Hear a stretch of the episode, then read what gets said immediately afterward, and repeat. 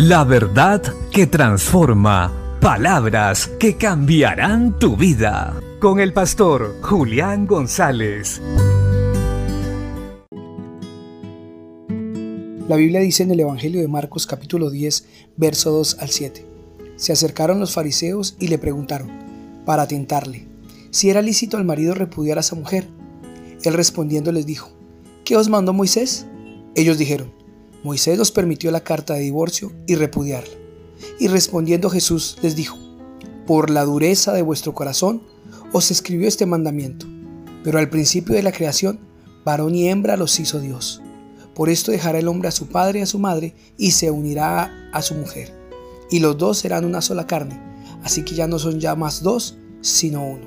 Por tanto, lo que Dios juntó, no lo separe el hombre. En este texto vemos cómo Jesús responde a una pregunta tentadora de parte de los fariseos acerca del matrimonio y el divorcio.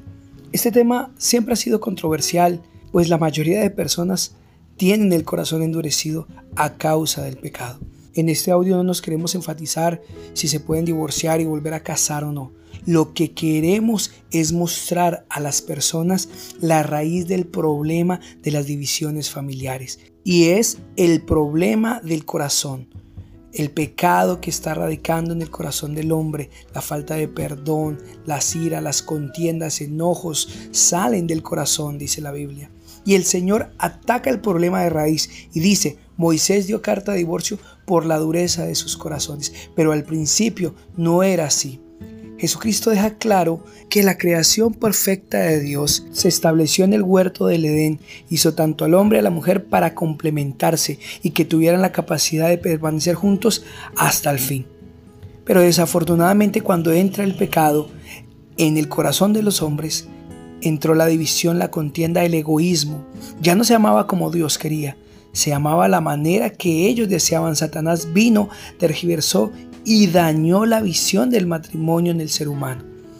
Ahora vemos los resultados.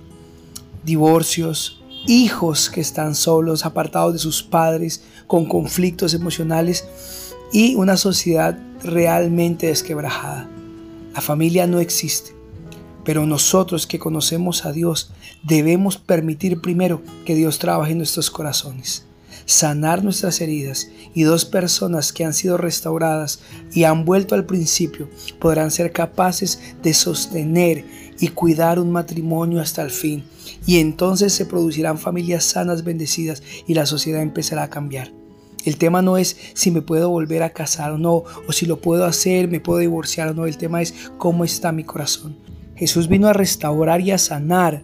Eso debemos recordarlo siempre. Él vino a restaurar y a salvar lo que se había perdido. Y hoy las familias en el mundo se están perdiendo, se están yendo rumbo a la perdición porque no hay nadie que se pare en la brecha, tome el pendón de la familia, del matrimonio y muestre un ejemplo claro.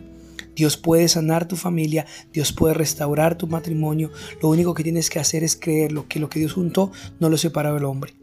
Lo primero que tenemos que hacer es trabajar por una restauración, por una sanidad en nuestro corazón y en la de nuestro cónyuge. Y a los que no se han casado, permitan que Dios los sane, restaure y escojan bien. Recuerden, es para toda la vida.